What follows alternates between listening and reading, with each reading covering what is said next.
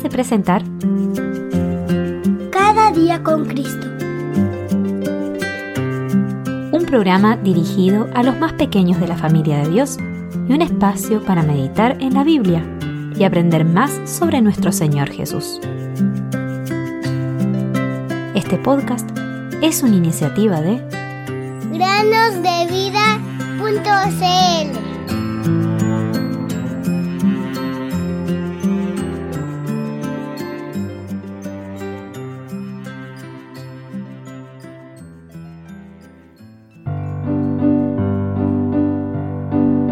del pecado es muerte, mas la dádiva de Dios es vida eterna en Cristo Jesús, Señor nuestro. Romanos 6:23 Hola queridos amigos y amigas, bienvenidos a meditar este día miércoles. El día de hoy también meditaremos acerca del rey Joás, de quien hayamos escrito en el segundo libro de Crónicas capítulo 24 versículos 1 a 14. Debido a que había sido criado en el templo por Joyada y su esposa Josabet, era natural que Joás sirviera al Dios verdadero. También era natural que quisiera arreglar el templo, donde había pasado la mayor parte de su infancia. Tenía muchas razones para estar agradecido con Dios y los sacerdotes que lo habían cuidado durante tanto tiempo, incluso arriesgando sus propias vidas. Sin duda, Joyada le habrá sugerido más de una vez que podía mostrar su gratitud restaurando la casa de Dios. El templo necesitaba reparaciones. Aunque no habían pasado ni 200 años desde su construcción, estaba casi en ruinas en comparación con lo que había sido en tiempos de Salomón.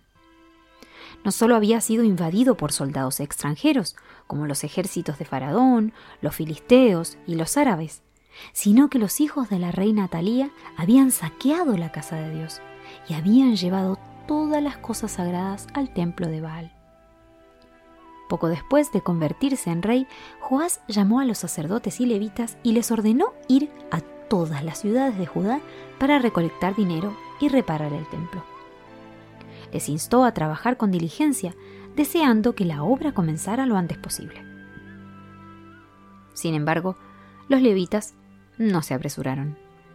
Tal vez se dijeron entre ellos, el rey aún es un muchacho, ¿por qué deberíamos obedecerle?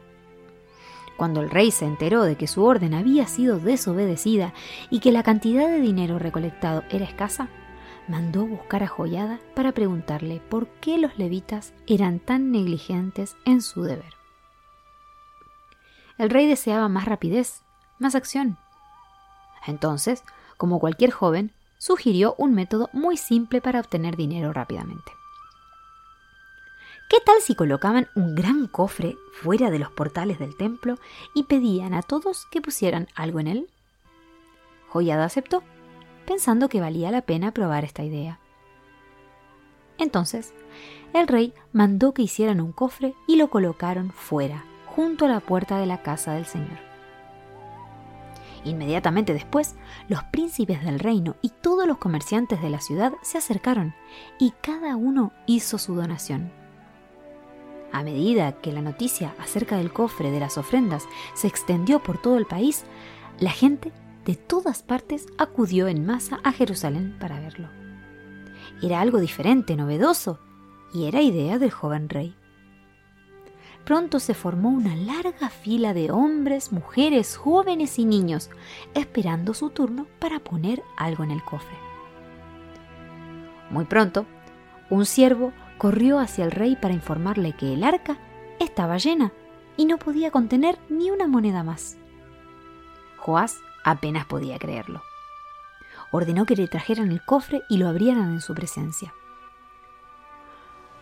Probablemente, Joás nunca había visto tanto dinero antes, ya que los sacerdotes del Señor habían sido muy pobres durante el reinado de Atalía, cuando él se escondía en el templo. Entonces ordenó que lo vaciaran y lo pusieran en su lugar. Este ejercicio lo hacían diariamente, ya que se llenaba cada día y debía vaciarse. Con el dinero que ingresaba, contrataron albañiles, carpinteros, fundidores y herreros para reparar la casa de Dios. No se nos dice cuánto tiempo llevó completar estas reparaciones, pero finalmente la obra fue terminada. Cuando todas las cuentas fueron pagadas, se descubrió que aún quedaba mucho dinero sobrante. Este fue utilizado para hacer vasos de oro y plata que los sacerdotes usarían en los servicios del templo. Muchos, muchos años después, el Señor Jesús, el Señor del templo, estuvo frente a aquel cofre, viendo cómo todos donaban lo que les sobraba. Pero resaltó la dedicación de una viuda pobre, que dio dos monedas, que eran las únicas que tenía. Marcos 12:42. Qué bendición poder dar todo nuestro ser al Señor y estar dispuestos a ser útiles para la obra de su casa. Te invito a leer esta historia por ti mismo en el segundo libro de Crónicas capítulo 24 versículos 1 a 14. Es amor.